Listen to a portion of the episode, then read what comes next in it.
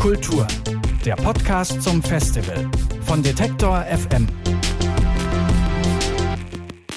Das Popkulturfestival, das musste in diesem Jahr in den digitalen Raum ziehen, wegen, naja, ihr wisst schon. Auch wir müssen uns anpassen. Wir sprechen in dieser Mini-Staffel des Popkultur-Podcasts 2020 leider nur mit einem ganz kleinen Teil der Menschen aus dem schönen großen Musikkosmos, die beim Popkulturfestival sonst immer rumgewuselt sind. Und wir machen das natürlich auch Corona angepasst mit Fernschalten und Videotelefonie.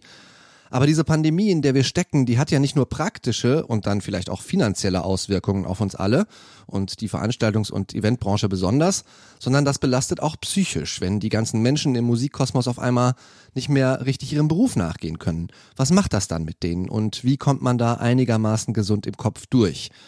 Sollten wir vielleicht mal mit einem Profi drüber sprechen, machen wir auch, und zwar mit der psychologischen Psychotherapeutin Dr. Nicole Bürsch. Sie ist am Talk Kunst und Musik in Zeiten der Krise dabei, den ihr online auf dem Popkulturfestival sehen könnt. Und ich sage Hallo, Frau Bürsch. Hallo, Herr Erl, ich grüße Sie. Was halten Sie denn von dem Spruch Not macht erfinderisch? Ja, ähm, möglicherweise ist viel Wahres dran, aber er setzt natürlich diejenigen, die unter Not sind, nochmal unter den Druck. Ähm, jetzt muss ich auch was erfinden und jetzt muss ich mich vielleicht nochmal neu erfinden. Und insofern vielleicht ein ja zweischneidiges Brot. Er kann äh, Mut machen und sagen, ja, aus der Not heraus kann ich ja gar nicht mehr anders, als dass es irgendwie besser wird. Ähm, ich finde aber auch die Komponente jetzt muss ich was besonders Kreatives auch mir überlegen. Ähm, die ist auch nicht zu vernachlässigen. Hm. Wird Krise als schöpferischer Impuls vielleicht manchmal auch romantisiert? Ich glaube, eine Krise als eine romantische Situation anzusehen, finde ich, wird der äh, Situation überhaupt nicht gerecht, ähm, sondern eher vielleicht sogar noch als ein Hohn. Denn eine Krise ist ja eine schwierige Lebenssituation, ähm, in der mindestens äh, eine sichere Lebensbasis äh, im Moment oder eine Säule, auf der wir unser Leben ausrichten, in Frage gestellt wird. Und da finde ich es wenig Romantisches daran, ähm, ohne es gleich in eine Katastrophe ähm, führen zu müssen. Ähm, dass Krise auch sicherlich ein Bonbon in aller Munde eine Chance sein kann, das erlebe ich sehr oft, ähm, auch bei meinen Patienten. Allerdings meistens nicht sofort. Und auch dieser Druck, dann sofort etwas daraus zu machen, den finde ich schon sehr hoch. Hm. Jetzt ist die aktuelle Corona-Pandemie vor allem ähm, dadurch, dass Musiker, Musikerinnen äh, mittlerweile sehr viel Geld durch äh, Live-Auftritte verdienen, ja auch eine finanzielle Krise. Was macht denn finanzielle Ungewissheit und kaum abzuschätzende Entwicklung mit Menschen generell? Ist natürlich eine ganz lebenssichernde, elementare Situation, wenn man in wirtschaftliche Not gerät. Ist immer natürlich noch die Frage des Backups. Wie viel Backup konnte ich vorher ähm, ansammeln?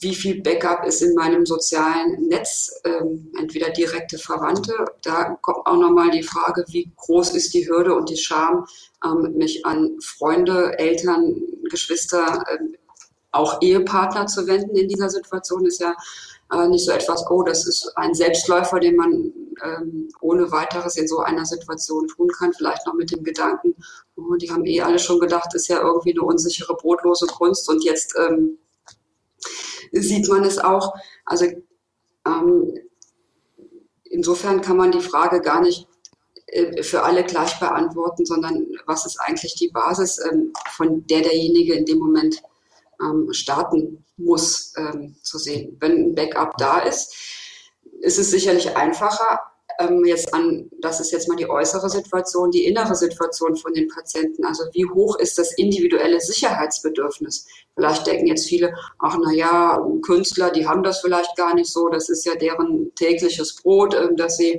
ähm, in einer unsicheren Situation leben. Aber es gibt auch sehr viele, die ein sehr hohes Sicherheitsbedürfnis haben, auch in der Patientengruppe, die ich aus dem Bereich von Kulturkünstlern oder Freischaffenden ähm, behandle, ist es nicht ein Automatismus, dass dieses Sicherheitsbedürfnis gar nicht da ist. Manchmal ist es sogar besonders hoch ausgeprägt und ähm, führt dann auch zu einer ähm, besonders hohen Arbeitsaktivität, um das immer wieder zu befriedigen und eine Sicherheit zu haben. Und für diejenigen ist das im Moment natürlich eine besonders herausfordernde Situation.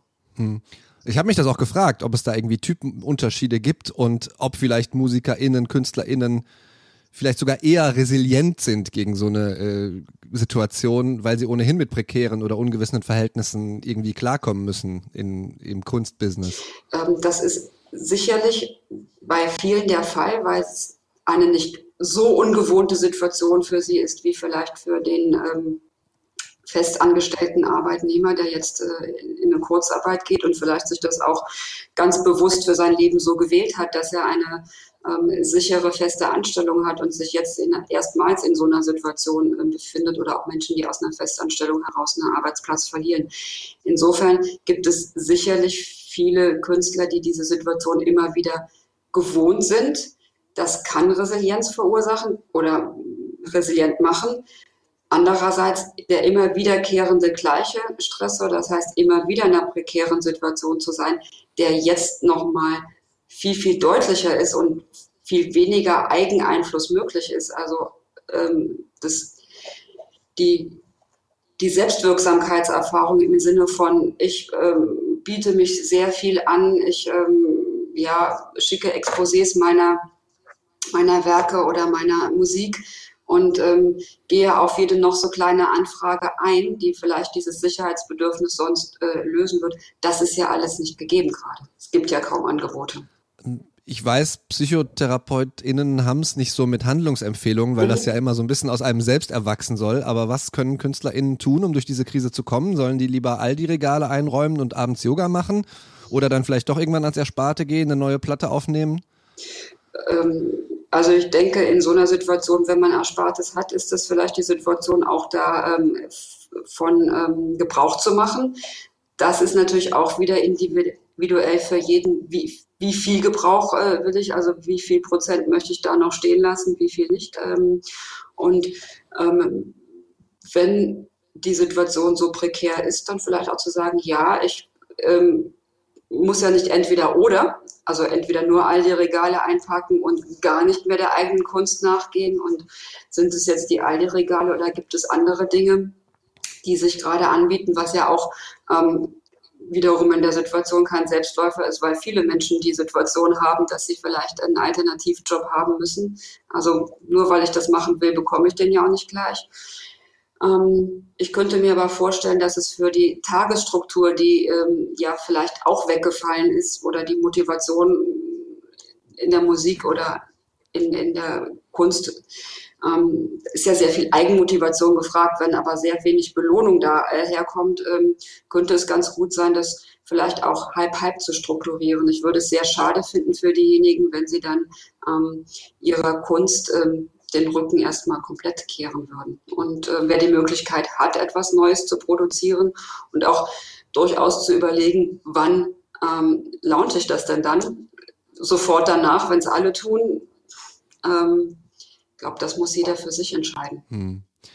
Ja, Psychotherapie wird ja so als Hilfe gesehen, ne, von der Menschen sich Rat äh, zu Problemen oder zumindest Anleitung zum Selbstlösen erhoffen. Ähm, Sie haben ja jetzt in einem Talk für das Popkulturfestival mit vier Menschen aus der Musikbranche da gesessen und mit denen gesprochen. Da waren Musiker dabei, also Drangsal, dann eine Moderatorin äh, und DJ, ein Booker, Promoter und eine Clubbetreiberin.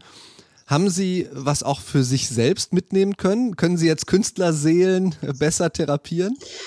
Ähm, also was ich ähm, nochmal sehr eindrücklich fand, weil es einfach direkt live im Gespräch auch gerade mit diesen unterschiedlichen an äh, dieser Szene beteiligten Menschen war, wie sehr das, das Leben verändert hat, was nicht unbedingt ähm, im Einzelfall hieß auch weniger Arbeit, zum Teil viel mehr Arbeit, aber ähm, das, was ja vielleicht die Freude und Bestätigung bringt in dieser Arbeit, ähm, ist dann ganz klein und ähm, auch die, die finanzielle Entlohnung dann ebenfalls nicht mehr vorhanden.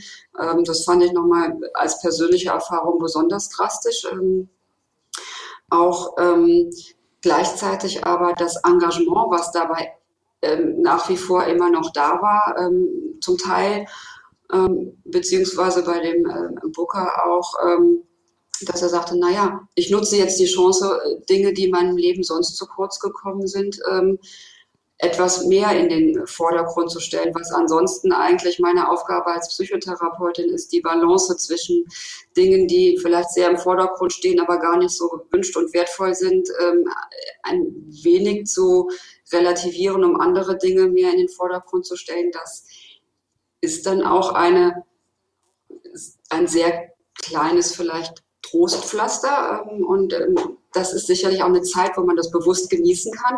Es wird dann irgendwann vielleicht kippen, dass dann der Druck zu groß wird und auch der Wunsch, ich habe mir den Beruf ja nicht aus Versehen ausgesucht, in dieser Branche noch weniger. Das war mir, wurde mir auch sehr klar, dass da sehr viel ja, Herz ähm, mit dabei ist, sehr viel Engagement. Da gibt es keine Uhrzeiten und ähm, das fand ich äh, sehr beeindruckend, was dann immer noch daraus gemacht wurde.